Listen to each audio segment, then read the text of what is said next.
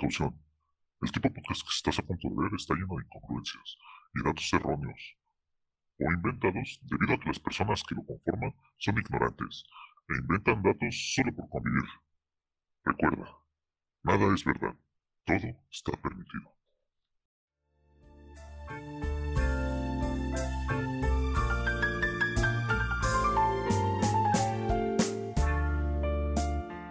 ¿Qué tal amigos? Bienvenidos a este mini episodio de Easter Geeks. Les saluda a su amigo Javokers. Y bueno, pues el día de hoy estaremos abordando un tema bastante importante que sucedió hace apenas unas horas. Me refiero al Nintendo Direct que se realizó este miércoles. Y bueno, pues hubo bastantes anuncios que se hicieron, otros ya dieron unas fechas cuando vayan a salir estos títulos que ya se habían anunciado previamente. Así es que quédense para poder ver todos estos grandes datos que se dieron y pues comencemos con nuestra sección.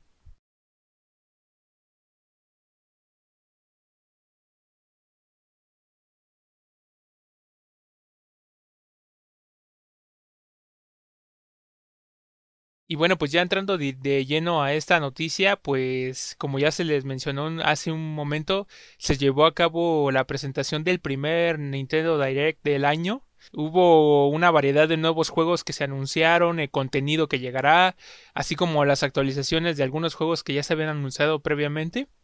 Y bueno, es larga la lista, pero pues vale la pena tomar algunos eh, títulos muy importantes que se recabaron durante todo este evento. El primero es Fire Emblem Warriors, Three Hopes, que nos mostró su primer tráiler de presentación, lo cual se ve bastante interesante. Además de que pues este es un nuevo museo de la serie que estaba ambientado en el universo de Three Houses. Eh, aparentemente, pues la intención de Nintendo es que pues la historia sea un poquito diferente y sea protagonizada por los personajes que ya, bueno, que muchos conocen como, como es Edelgard, Dimitri y Cloud. Y pues no nos mostró más, o sea, aparte de este tráiler que se ve bastante interesante, pero ya nos dio su anuncio de fecha de salida, el cual es el 24 de junio de este año. Otro de los títulos que especialmente a Ramrodo le interesa demasiado es Advance Wars, el 1 y el 2, el Reboot Camp. Y pues este remake es de los dos primeros juegos de Advance Wars que lanzaron previamente en el Game Boy Advance. Y pues va a tener un multijugador eh, online y el editor de mapas. Lo bueno de todo esto es que ya nos dieron una fecha de salida, la cual es el 8 de abril de este año, así es que manténganse pendientes. Otro de los títulos que hay que mencionar pues es No Man's Sky, que este juego muy popular de exploración eh, espacial pues va a tener una adaptación directa para el Nintendo Switch. Aún no se dan más detalles de para cuándo va a poder llegar, pero todos esperan que, sea en, en, verano de este año. Así es que, pues si eres fan de esta saga, te recomiendo que la sigas muy de cerca porque está próximo a salir.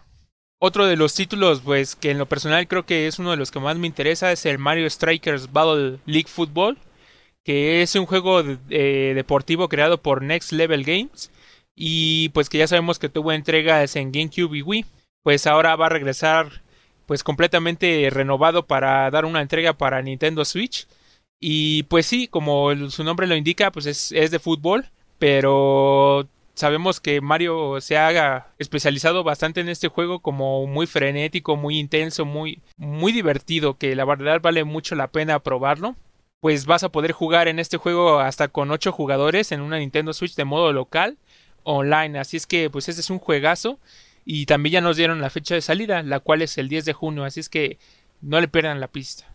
Otro de los juegos que tuvo actualización fue el juego de Splatoon 3 el cual nos volvió a mostrar un nuevo gameplay, eh, donde nos revela el regreso de un modo de juego que ya tenía, que es el Salmon Run, que básicamente es un modo cooperativo en el cual tienes que aguantar de varias rondas de ataques de salmones.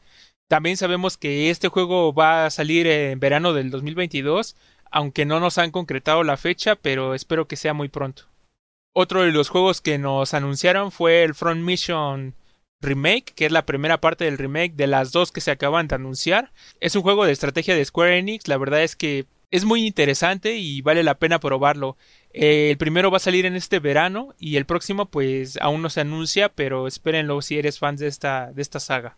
Otro de los juegos que sabemos que ya ha habido bastantes de carreras de muchos personajes, pero en esta ocasión Gameloft no se quiso quedar atrás con un juego propio de Disney y Pixar llamado Disney Speedstorm, el cual pues básicamente va a unir a todos estos personajes en, un juego muy muy divertido que apunta a ser divertido. Esperemos que lo sea y tienen intenciones de ampliarse en un futuro. Aún no han concretado una fecha exacta pero se la estaremos actualizando conforme vaya pasando el tiempo. Otro juego que se anunció fue Star Wars El Poder de la Fuerza. Este 20 de abril va a salir un port del juego de acción que se lanzó por aquellos los 2008 aproximadamente y tendrá los controles por movimiento del Nintendo Wii. Entonces, si tú eres fan de la saga de Star Wars y te gustó mucho este juego, no te puedes perder esta oportunidad de volver a probarlo para el Nintendo. Otro de los recordatorios que nos dio el Nintendo Direct fue la salida del Assassin's Creed de Ezio Collection, que pues ya habían dicho que iban a llegar para el Nintendo Switch y pues ya nos dieron la fecha de salida que es este 17 de febrero.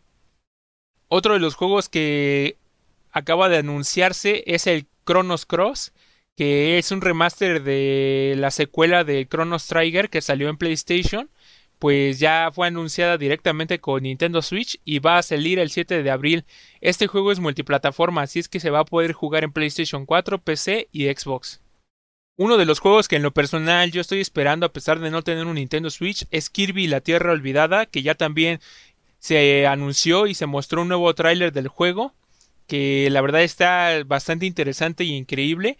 Eh, la aventura pues va a ser 3D y la fecha de salida que nos acaban de dar es el 25 de marzo. En el nuevo gameplay que nos mostraron, pues se revelan las nuevas transformaciones de Kirby. En una de ellas como un coche, una máquina expendedora o un cono. Y estas transformaciones se van a añadir a las habilidades que ya tiene de copia de Kirby. Así es que pinta para ser un juego bastante interesante y que ya estoy ansiado poder jugar. Otro título que se anunció es Live Alive, que es un RPG ambientado en varias épocas, eh, ya sea la prehistoria, el Japón feudal, etcétera, incluso hasta el futuro. Este juego era, era exclusivo de Japón, pero ahora va a recibir un remake en gráficos HD y va a salir hasta el 22 de julio. Otro título que se anunció fue el Nintendo Switch Sports, nos han dado pues ya una secuela del Wii Sports que ya conocíamos, como muchos deportes que se han podido jugar ahí, como badminton, fútbol, voleibol, eh, bolos, tenis, etcétera. Todos ellos van a ser controlados con el control de movimiento de los Joy-Con y van a tener nuevos personajes y habrá también muchísimos multijugador en línea. Entonces, este juego parece bastante interesante ya muchos lo recordarán y va a salir el 29 de abril, así es que no se lo pierdan, además de que va a haber una gran una actualización gratuita en el verano en el que podrás usar la correa del Ring Fit para jugar fútbol y en otoño se va a añadir el golf. Entonces, espérenlo.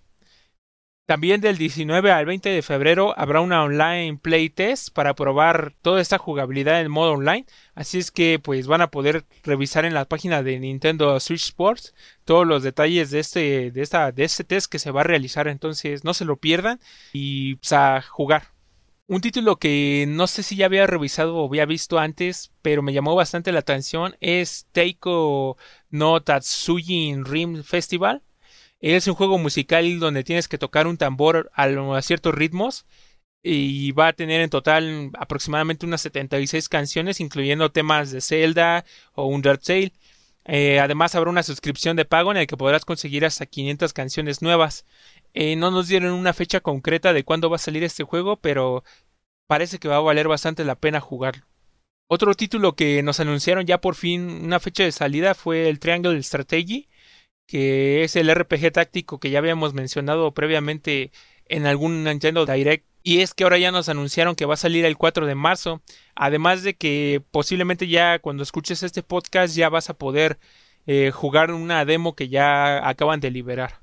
Y bueno, pues también como recordatorio fue el DLC tan esperado de Cuphead, que es de Delicious Last Course. Eh, va a salir al igual que en otras plataformas hasta junio. Entonces, pinta demasiado interesante, la verdad, su servidor va a jugar, entonces espero que ustedes también me acompañen o, lo prueben también.